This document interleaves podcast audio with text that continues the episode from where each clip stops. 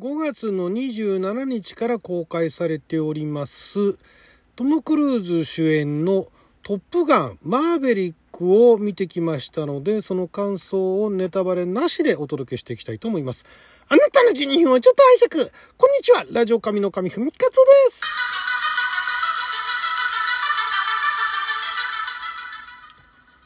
映画トークでございますが最近はあの映画館でねえー、見たくなるようなあるいは映画館で見て非常にあの満足の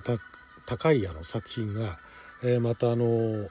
増えてきてですね非常にあの喜ばしい個人的には喜ばしい限りなんですが、まあ、邦画がねここ何年かあのすごいあの頑張ってるっていうか、えー、結構人気の作品が出てきてて洋画がちょっとね、えー、弱かったりしてたんですが、まあ、ここに来てね続々と洋画もあの対策が続いていてで「トップガン」このトップガンが1986年のトップガンの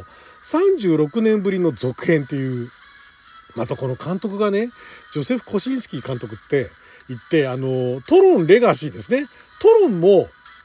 トロン・レガシーもあれトロンの二十何年ぶりの続編みたいなね。その感覚上げた続編、まあオブリビオンは違いましたけれども、そういう作品にね、縁があるのかわからないんですが、まあ、これあのトム・クルーズの「トップガン」86年に公開された時はこれがまあえらくあの世界的にヒットしましてですね。で、まあ、当時有名なのがこの映画公開してですね海軍のアメリカのね海軍の入隊志願者が圧倒的に増えたと。めちゃくちゃ増えたっていうね。で私もこの作品見た時になんかまあアメリカのね徴兵映画あるんですよ。向こうでもそういうプロパガンダ映画みたいなね。すごいなと。で、まあ、トニー・スコット、今はなきあのトニー・スコット監督ですね。トニー・スコット監督、もともとあの CM ディレクターだったのかな？が、まあ、あと、まあ、あの、ジェリー・ブラッカイマーさんですね、あのプロデューサーが。プロデューサー、ジェリー・ブラッカイマーさんといえば、もう一頃あの、何でもかんでも爆発しちゃうみたいなね。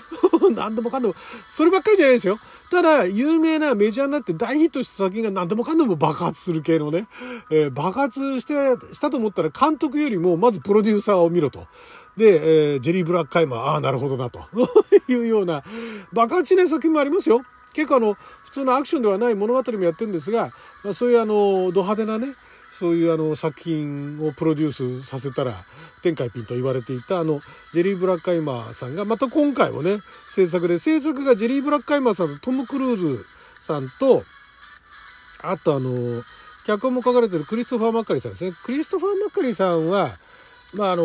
まあ、3人で脚本をやっていてアーレン・クルーガーさんエリック・オーレン・シンガーさんとクリストファー・マッカリーさんでこの3人の中で私個人的にはクリストファー・マッカリーさんの作品は好きなんですけれどもだからまあすごい大味のね、えー、大きな流れを作ってクリストファー・マッカリさんが締めたみたいなそんな印象ですけど実際わかんないですよ。実際わかんないですけどそんな印象で。で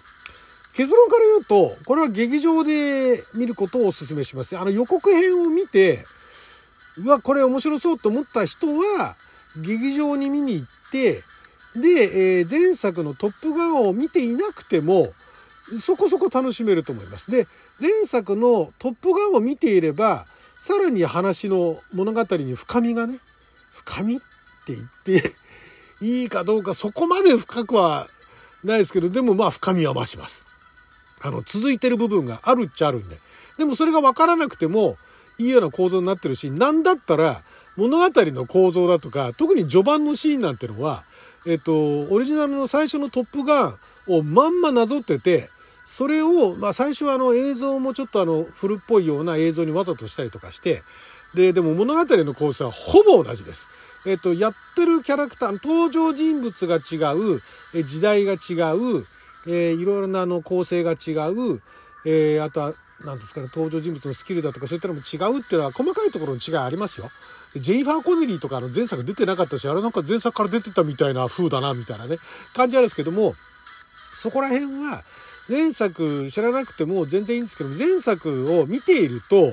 まんま同じじゃんって思うんだけれどもやっぱりその30何年ぶりのね36年ぶりとなるとまあだから実際あの制作公開予定は2019年ぐらいだったんですよね。それがまあいろいろコロナだとかなんかの影響で伸びて伸びてここまで伸びたというところはあってだからまあでも30年以上経ってるわけですよ。30年以上経つとここまで映像って進化するんだっていうそんな感じですよね印象として。で当時もそうだったんですが今回もやっぱりあのネイビーアメリカのネイビー海軍が全面協力しててで CG の部分もあるんですけれどもかなりあの空中シーンあの戦闘機が飛んでるシーンは実写を使っていてその撮り方もやっぱりあの大枠のところでやっぱりその実写のね実際の戦闘機でもって、えー、ドッグファイトみたいなところを撮るっていうところでは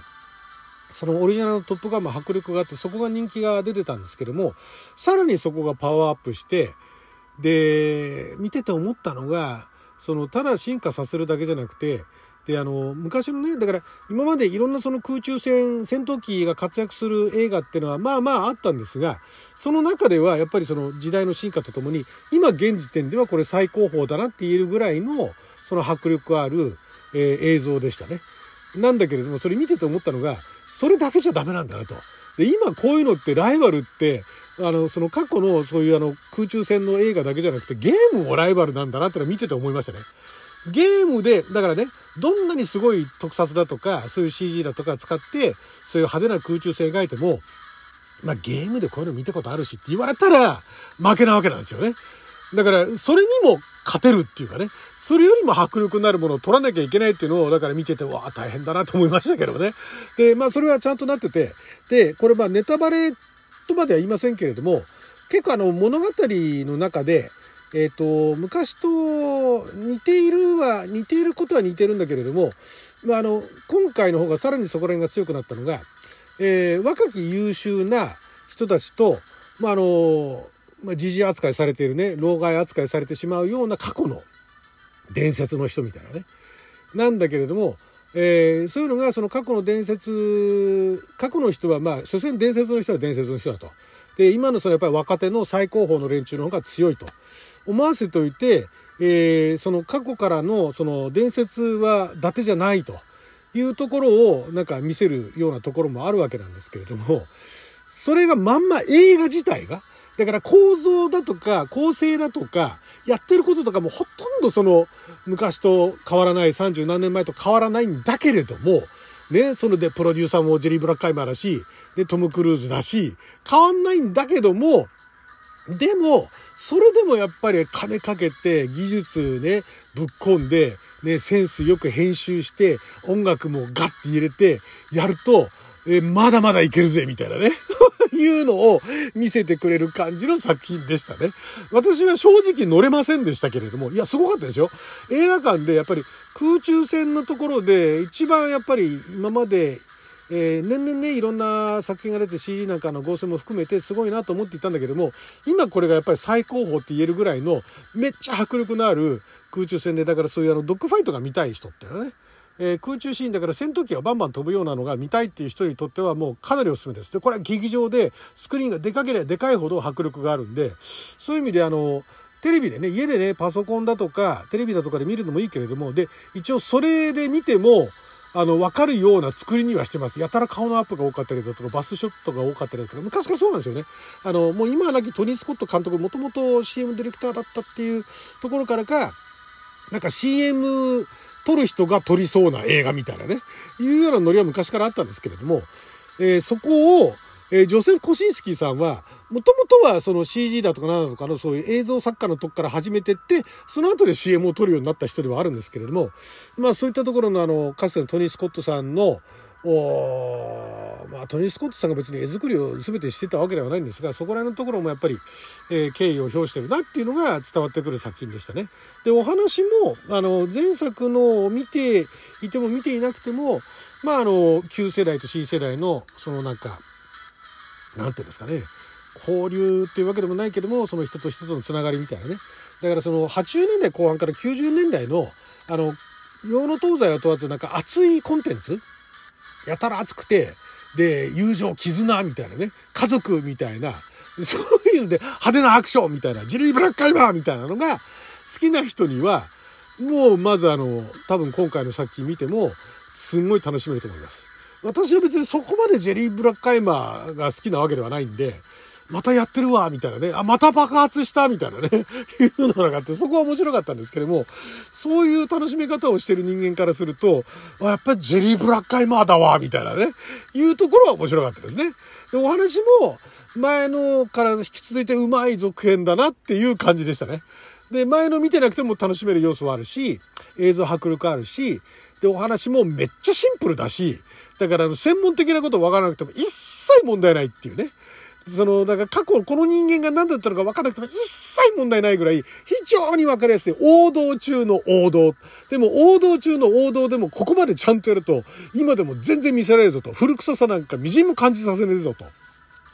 微塵もって言うと言い過ぎですけれどもでもね、全然通用するんだなってのは見てて思いました。だからこれ多分、えっ、ー、と、それこそ今の40代ぐらいの方が一番あの、ドハマりすると思うんですけれども、30代後半から40代ぐらいの人たちがドハマりすると思うんですけども、それ以外の世代でも楽しめると思います。で、上になってくると、私ぐらいの世代から、まあ私ぐらいの世代でもめちゃくちゃ興奮してる人たくさんいましたけれども、そっからさらに上になるとちょっとね、また物の見方変わってくると思うんで、えー、物手上げて楽しめるかどうかっていうのは怪しいところですけれども、まあでもあの、娯楽ですよね。劇場映画館に行って映画を楽しもうっていう人向けの作品だったと思いました。だから映画が好きな人、特に劇場に行ってね、映画館に行って映画を見るのが好きっていう人には、全くそのトム・クルーズもトップガンも興味なくても、えー、一回こういうのを見てみた方がいいと思います。あの、それなりにね、あの、映画見たぞっていうね、満足感はおそらく得られると思います。物語っていうところに何かそのね、お土産持って帰ろうと思うと、ちょっとそこは食い足りないところあるかもしれないですけど、でも綺麗にね、うまいことね、あの、構成とかもね、あの、作られてるんで、あんまりその、なんでしょうね、もう何も考えないで、今日なんか会社で嫌なことがあったって人なんかにはおすすめかもしれないです。はい、ということでね、ネタバレしてんだかしてないんだかわからない感想になっちゃいましたけどね、12分間の記者のお時間いただきありがとうございました。それじゃあまた。